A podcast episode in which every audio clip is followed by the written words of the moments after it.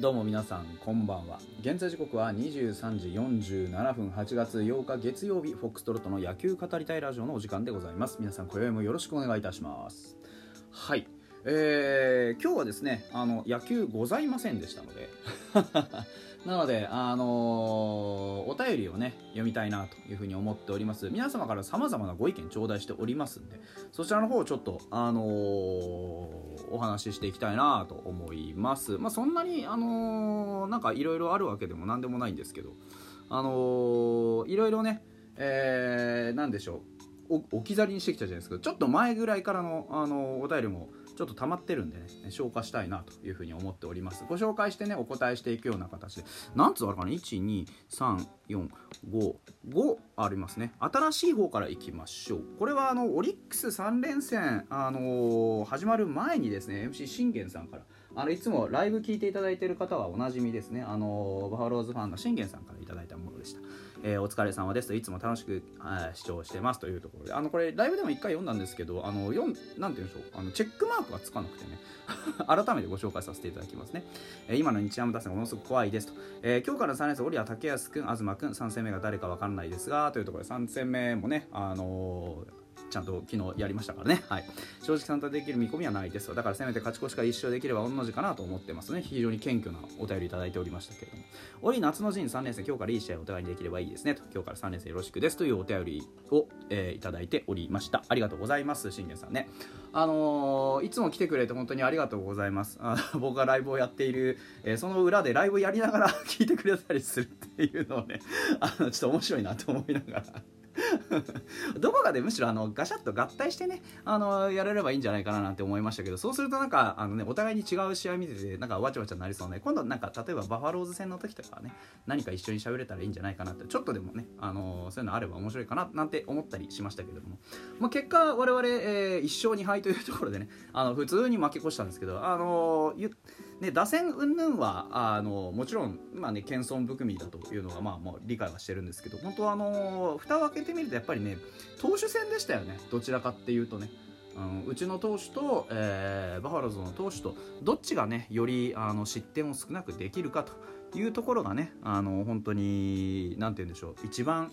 こう勝負を分けたかなっていうふうに思いますね。まああのー、我々は正直なところ、ね、ホークスボンって倒してきましたけど、あのー、実際データ見てみればそんなにあのバファローズに対して有利なデータってそんなになかったんでね、うん、やはりこう点が取れないと負けちゃうなっていうのと我々の中継ぎにちょっとやっぱり強度が少し足りてねえなっていうそういうなんかいろんな あのことが学びとしてねあったと。そういう試合でしたね。また次のカードもね、あのー次の、えー、バファローズとのカードですね。もあの本当にいい試合になればいいなというふうに思っております。まずはねあのお互い怪我なくという意味ではあの本当杉本さんに関しては本当にすみませんでしたと。いうほかね僕らが謝ることでもないんですけどね、うん、ただあの本当にうちのピッチャー陣見ての通りメロメロなんでね、うん、だからそういうところも含めてちょっとあのボスじゃないですけどビッグボスじゃないですけどちょっと多めに見てあげていただきたいなと。いうところです。本当にね怪我あの大きな怪我にね至らなくて本当に良かったと思いますがあのもう少しね、えー、いいピッチャーを揃えられればいいんです。ちょっとうちあれが精一杯でますので、そうですね、はい、ゴニョゴニョと。いうところでございます。ありがとうございました。はい。もう一つ、えー、匿名希望さん、サーキュレーターいいですよと、安いし涼しいですね。あの暑いぞっていう話をどっかでした。あのその直後に届いたイメージがあります。あのありがとうございます。サーキュレーターね僕も欲しいなと思ってんですよ。思ってんですけどあのサーキュレーターってほら大抵はあの地べたに置くじゃない。地べた、まあ、あの扇風機もそうなんですけど扇風機も地べたに置くんですけどあの位置が低いんですよ。で空気は動くんですよね。サーキュレーターの方がね。そうなんです。で扇風機は結構強く回してもあのバタバタするだけでそんなにあの実は空気が動かないんですよね、うん、だからその分サーキュレーターはあの遠いところまで風が届いてすごくいいよっていうのをよく聞きますよね。あの扇風機とかサーキュレーターは外に向けるといいって言いますよね。風が、あのピューッと抜けていくなんていう話をあよく聞きます。ね。あのお金利用ができたら いやそんな高いもんでもないんだから買えよって思うんですけどね。うちちょっと物が多くてね物増やしたくないんですよ。いやでも本当にねあのうさぎがいるんでね今年はまあもうちょもうちょっとあの札幌は涼しげなんでうん、あのそんなでもないかなとは思うんですけどちょっとこれね来年とかになった時にまたあのうさぎがね暑くてこう辛いねあの呼吸してるのを見るとあんまりあの当然気持ちよくはないのでねちょっと検討はしたいなというふうに思います。ありがとうございます。えー、もう一つ、えー、とこちらスカーレット・ウィッチさん、あのー、たまにお便りいただいてますね。ありがとうございます。ひろみさんのおかげでビシエドさんが調整できすぎてホームランバッターになってました、えー、昨日の3本のホームランのうち2本はカーブだったのは草ですと。いうところでお便りありがとうございます。これあれですねあのオールスターの時の話ですね。あの バッチリ逆方向にぶち込まれてたじゃないですか。であれ本当にねあれがきっかけだったみたいですよね。本当に。であのー、まあ別にうちのね伊藤ひろみのおかげだとは全く言わないんですけどあのビシエドの笑顔が本当に何て言うんでしょうこう印象的でしたよね。あのオールスターすごく楽しいね清宮にとってもすごく良かったと思いますしあのすごく楽しいオールスターだったんですけどなんかあ本当に僕ビシエドが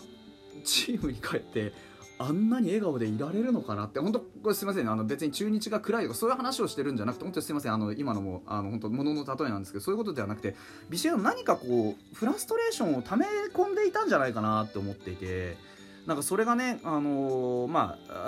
あヒロミのおかげじゃないですけど、ね、解消できていい活躍にもしつながってるんだったらそれはちょっとあの良かったなって本当に思います。ビシエドぐらいのねいいバッターがなんかこうねシュンとしちゃってるのもこうやっぱりね、見ていて気持ちのいいもんでもないですしやっぱそういうところで、ね、あの元気出てくれたんだったらよかったなとあの打たれがいがあったなというふうに 思いますけど。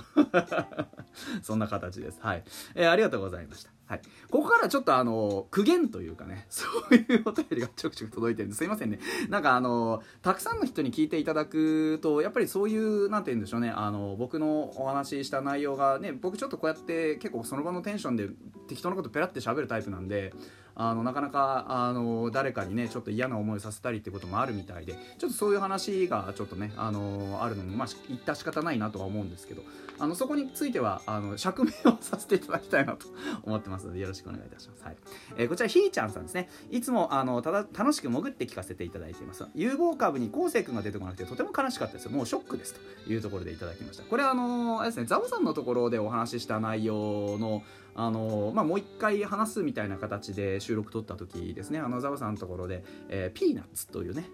あの番組でイベントをねやらせていただいた時の話ですね。であのあれだ柿木君とかその辺の話はしましたけどあの昴生君が出てこなかったと。これ一つあのま、わかんないです。あのひーちゃんさんがマジで言ってるのかあのちょっと冗談めかして言ってるのかまあマジだと思って聞いてあの僕もマジだと思って答えるんです、まあ、冗談なら冗談でいいんですけど、まあ、マジだと思って、えーまあ、答えお答えをさせていただくとあのいつでもかつでも吉田康生の話ばっかりするわけではないですよってことは一つ言っておきたい。あ僕別に吉田康生が嫌いとか全く当たり前ですけどそんなことないですし吉田康生のこといつでもやっぱりもっともっと成長してほしいもっともっといいとこ見たいかっこいいとこ見たいと思ってますけどあの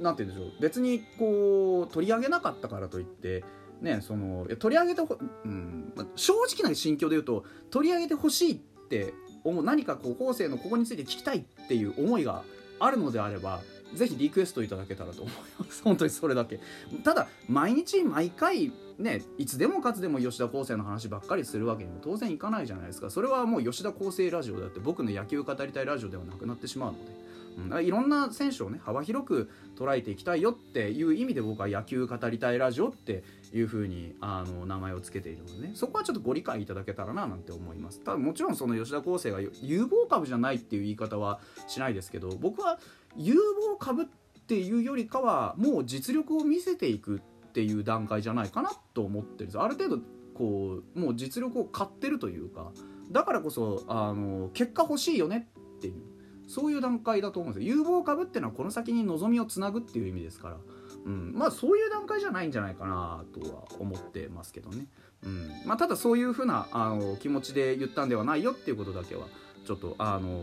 ね何て言うんでしょう嫌いとかそうねなんかあえてこうどかしたとかそういうことではないっていうのをあのご理解いただけたらなって思います。はい。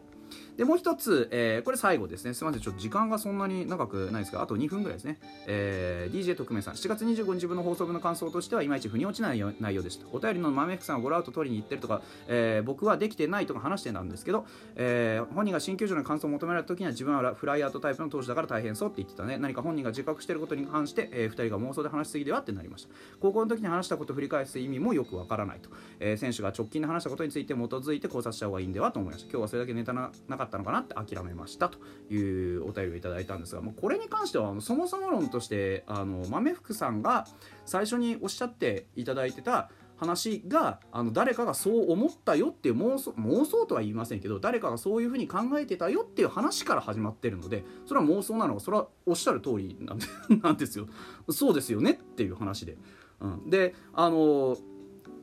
これに関しても僕一つ釈明させていただきたくて別に そうですねへりくつ言うようで何なんですけどあの最新の情報だけ知りたいんだったら本当ニュースサイト行っていただいた方が早いですよ。これ僕が